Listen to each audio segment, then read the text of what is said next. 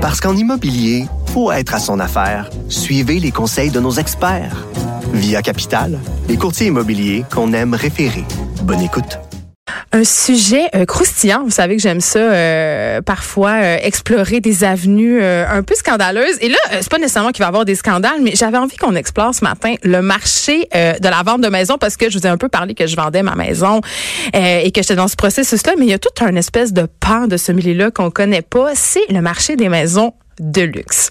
Et euh, pour nous en parler, on a en studio euh, Émilie Berthelet, qui est une courtière immobilière. Bonjour, Émilie. Bonjour, Geneviève. Et là, je vais te laisser prononcer toi-même le nom de la compagnie pour laquelle tu officies, parce qu'il y a des très mots, c'est compliqué, fait que je vais pas me fourrer. Alors, je travaille pour Engel and Volkers.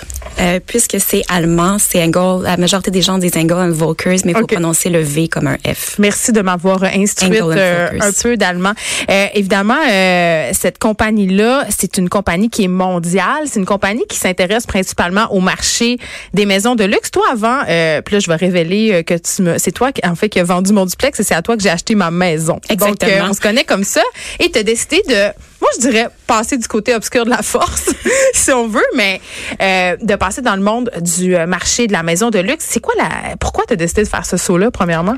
Mais en fait, ce que j'aimais beaucoup dans mon métier, c'était vraiment l'accompagnement et le service aux gens, et j'adorais euh, la philosophie de cette agence-là. Je ne dis pas que notre agence est meilleure que toutes les autres, mais j'aimais beaucoup la façon dont euh, les propriétaires présentaient ça. Donc vraiment un service qui est exclusif, un service qui est vraiment basé sur les compétences euh, et sur la passion. Puis en même temps, euh, on va pas se compter de part. Est-ce que c'est pas plus intéressant de vendre des maisons multimillionnaires que de vendre des duplex à Rosemont? Euh, ben, avec le marché actuel, c'est encore drôle parce que les duplex à Rosemont sont pratiquement rendus des maisons. c'est vrai. Ouais. Euh, ben, c'est sûr qu'il y a un côté esthétique qui est plus intéressant. Euh, c'est des plus beaux produits euh, parfois, pas toujours. Et pépé, comment ça, pas toujours? C'est pas ben, des maisons super design, des maisons d'architectes, parce que si je me fie à ton compte Instagram, ce que tu partages, puis je vous invite les gens à la suivre, Émilie, parce que pour vrai, là, moi j'appelle ça de la house porn pour vrai. Wow, merci. Non, mais c'est vrai parce que les intérieurs de ces maisons-là sont absolument fabuleux. Là. Euh, c'est certain qu'il y en a beaucoup, qu'on voit beaucoup de choses euh, uniques, des idées de design. Les, les, les, les, architectes et les constructeurs essaient toujours d'innover. Euh, par contre, dans certains cas, c'est malheureusement pas parce qu'on a un budget illimité qu'on a du goût. Oui, il y a du parvenisme. Euh, J'invente des mots. Eh, ça fait trois ans que tu travailles dans l'industrie de la maison de luxe, de luxe pardon. Et moi, je, Bon, évidemment, euh, les maisons euh, de luxe sont situées dans certains quartiers. On pense notamment, euh, si on parle de Montréal, Outremont, Westmount, NDG. Et moi, quand je me promène dans ces quartiers-là, je me dis, coudon, c'est qui qui habite ici? Le monde a bien de l'argent. Est-ce que dans ces quartiers-là, c'est juste des riches? C'est quoi qui font ce monde-là? C'est drôle que tu me demandes ça parce que c'est la question que je me fais beaucoup demander par ma famille et mes amis, justement, quand ils voient sur mes différents médias sociaux les ventes que j'ai fait. Mais qui achète ça? Euh, on s'en doute pas, il y a quand même beaucoup d'argent au Québec. Euh, c'est certain j'ai des clients, c'est des avocats, c'est des médecins, des entrepreneurs. Je quel point il y a des médecins, je veux dire, il y a des quartiers complets de médecins puis d'avocats.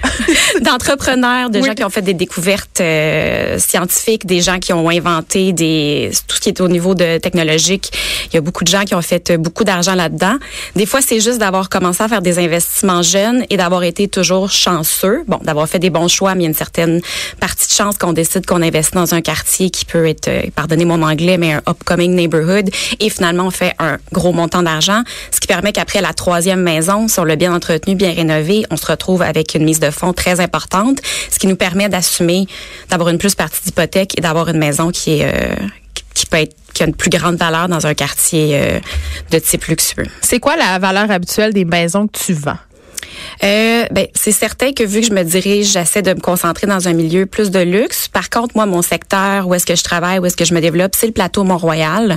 Donc, je suis pas dans le Westmount à 5 millions, mais je tourne quand même. La maison moyenne euh, est à peu près à 1,2, 1,3 millions. Oh là là! Puis est-ce que ça vaut ça? Euh, ben c'est certain que je me spécialise dans Montréal, donc je voudrais pas parler pour l'extérieur des régions, mais des gens partant le terrain, juste le, la terre sur laquelle est assise la propriété vaut extrêmement cher, dû au fait qu'on est dans Montréal et tout. Euh, on est dans un marché de vendeurs en ce moment. Le marché a complètement explosé. On est en train de rattraper Vancouver et Toronto. C'est assez incroyable. Donc, c'est sûr qu'en ce moment, il y a une flambée des prix, mais pour le restant du Canada, on est encore très abordable. C'est le condo euh, le plus cher vendu à Montréal l'année passée. À combien il a été vendu? À 7,9 millions de dollars. Et la maison la plus chère? 27 millions. Oui, et cette maison-là est à Westmount. Oui, tout à fait. Toi, ta plus grosse transaction immobilière euh, s'élève à combien? Euh, 2,1 millions. Hum, et ça, tu fais combien de commissions là-dessus, Émilie? Euh, je fais une commission qui est juste pour toutes les heures que j'ai mis sur cette transaction. Mais c'est des grosses commissions, évidemment. Est-ce que ça fait partie de l'attrait euh, du marché de la maison de luxe? Mais c'est certain que c'est attrayant. On pense, c'est sûr que je fais plus d'argent. C'est un, une commission qui est en pourcentage, donc c'est certain que je vais faire un peu plus d'argent pour une maison à 2 millions que pour un bungalow à 200 000. Par contre, les investissements qui sont rattachés à ça et en temps et en argent sont beaucoup plus importants. Mais c'est ça, parce que toi, comme agente, euh, est-ce que, tu sais, c'est quoi la différence justement quand tu travailles avec ce type de clientèle-là? Est-ce qu'ils ont des demandes précises? Est-ce qu'ils ont des excentricités? Bien, c'est sûr que les clients avec qui je travaille sont euh, assez, sont pas difficiles, mais ils ont quand même des exigences que certains ils savent exactement combien ils vont me rémunérer euh, à la fin. Donc, euh, ils s'attendent à ce que je réponde immédiatement en tout temps, que je connaisse de quoi je parle en tout temps. La nuit? Ben, j'ai déjà eu des textes la nuit, j'ai beaucoup de courriels la nuit. Mais tu réponds pas, tu réponds? Ça dépend, non, pas toujours, mais euh, c'est sûr que mes clients s'attendent à ce que je sois présente, à ce que je sois disponible. Mon service, je, je suis consciente que c'est un service pour lequel les gens déboursent, puis on s'attend aussi à ce que je connaisse, que j'aie des réponses rapidement, que je puisse leur donner des conseils rapidement. ça va vite. Ces gens-là souvent travaillent beaucoup. Donc, euh, puis il y a aussi tous les investissements marketing que je dois faire. Qui sont différents du marché de la maison normale, par exemple? Ben c'est certain que on s'attend, il faut que je fasse un marketing qui est encore plus exceptionnel, qui est encore plus grandiose. Euh, par exemple, cette semaine, je vais mettre une, une, propriété qui est en vente à 1,7 million, mais je l'ai fait stager. Il y a des services justement d'une d'une professionnelle de la mise en valeur qui, que j'ai employé. C'est moi qui débourse. C'est elle qui fait cuire la tarte aux pommes, là? Euh, ouais, C'est plus que ça. c'est pas mal plus que ça. mais parce que c'est vraiment important pour cette clientèle-là de pouvoir rentrer dans un intérieur qui est design, qui est épuré, qui est décoré au goût du jour, qui donne envie, qui fait rêver. Euh, photo professionnelle, vidéo professionnelle, euh, publicité et postale, parce que oui, ça fonctionne encore. Ah oui? Oui. Et moi, ça fait juste me gosser quand je reçois un flyers de courtier dans ma boîte aux lettres. Mais pour vrai, ça fonctionne encore. C'est assez incroyable le nombre d'appels que je reçois par rapport à ça. Donc, chaque maison, euh, les médias sociaux, c'est tous des coûts qui sont assez importants. Émilie, euh, tu habites le plateau Mont-Royal. Oui. Tu conduis une BMW. Ah oui, c'est ça. Oui. Quand on te voit, tu as des sacs à main de marque. Et je ne suis pas insensible aux sacs à main de marque, bien évidemment, mais est-ce que euh, tu as une certaine pression justement à paraître... Euh, je dirais pas riche, mais aisée parce que tu t'adresses à une clientèle euh, qui est haut de gamme? Mais c'est sûr qu'il y a une espèce de pression inconsciente qui nous pousse en. Rondo, là, comme moi ben, qui nous pousse à peut-être à vouloir, euh, on doit avoir l'air de réussir, c'est certain, là, dégager une certaine image qui est en accord avec cette image-là. Par contre, euh, j'aurais beau avoir une Birkin, si je, à chaque fois que j'ouvre la bouche, c'est stupide. Si je connais pas mes chiffres, si je connais pas les maisons qui sont en vente, si je suis incapable de donner des conseils, un, un temps soit peu fiscaux, ça fera pas le, ça marchera pas du tout là. Parle-nous un peu euh, des trucs de risque que tu as vus dans les maisons. euh, ben, c'est certain que des fois, on se derrière les façades, on se doute pas nécessairement de ce qu'il y a. J'ai déjà vendu une maison euh, sur le plateau Mont-Royal, façade historique. Euh, en fait, il y avait un ascenseur privé qui partait du garage puis qui traversait toute la maison pour monter jusque sur la mezzanine. Donc, une excentricité. ben oui, quand tu veux pas monter des marches, c'est que tu es rendu à, un autre niveau. Puis il y a aussi, euh, il y a, dans ces maisons-là, évidemment, il y a des objets de valeur. Euh, comment tu fais pour euh, te prémunir contre, évidemment, le vol, mais aussi une agence qui est vraiment poche quand on fait des visites de maison, les WRE? Ben, c'est certain que dans un certain niveau de maison, les gens vont déjà arriver, les acheteurs, avec leur courtier, car autant il y a un courtier pour vendre la maison, mais il y a un courtier qui va procéder à l'achat. Les gens qui ont les moyens d'acheter ces maisons-là ont rarement le temps, donc ils ont besoin de quelqu'un qui prend le processus en charge. Donc, moi, quand j'ai des acheteurs, c'est certain que je les filtre. Je ne commence pas à magasiner avec personne qui ne m'a pas amené une préapprobation bancaire. Et pour certaines propriétés, j'ai dû demander que ce soit aux personnes sans courtier ou au courtier de me prouver que les gens avaient la capacité financière de l'acheter avant même qu'ils rentrent dans la maison. Oui, parce que sinon, ça devient une espèce de de, de, de musée de curiosité. Ben, ça peut devenir un cirque, surtout si des fois il y a de plus en plus de pages euh, Facebook ou autres qui parlent des belles maisons à Montréal. Des maisons de personnes connues aussi. Des fois, je trouve ça un peu dommage. Ça allait qu'un peu dans les médias. Un tel vend sa maison de 4 millions et là, euh, euh, ça allait partout les photos de son intérieur. Si tu vends, euh, ça a dû t'arriver de vendre une maison à une personnalité connue. Est-ce que c'est différent? Est-ce qu'on a un, un, certain souci de confidentialité? Comment tu fais pour protéger ces gens-là? Mais en fait, euh, de mon agence, c'est déjà très, très, très poussé. C'est un service qui est discret. C'est exclusif et discret pour protéger l'intimité des gens, que ce soit des personnes des médias ou des personnes, euh, des gens d'affaires qui sont connus. Euh, oui, ça m'est arrivé. Personnellement, je vois pas le point, moi, de...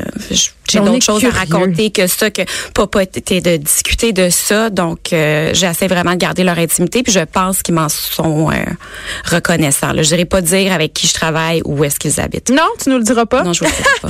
Émilie Berthellet, je peux pas m'empêcher, puisque tu es là, de te poser des petites questions. Euh, c'est quoi les prochains quartiers hot à Montréal? Qu'est-ce que, où est-ce qu'on devrait acheter? Là, tu parlais tantôt des quartiers avec un fort potentiel de revente. Euh, si moi, je vais acheter une propriété en ce moment, si je viens de vendre la mienne, par exemple. Par exemple. Où, où je regarde? Euh, c'est certain qu'il y a eu un gros boom dans Saint-Henri.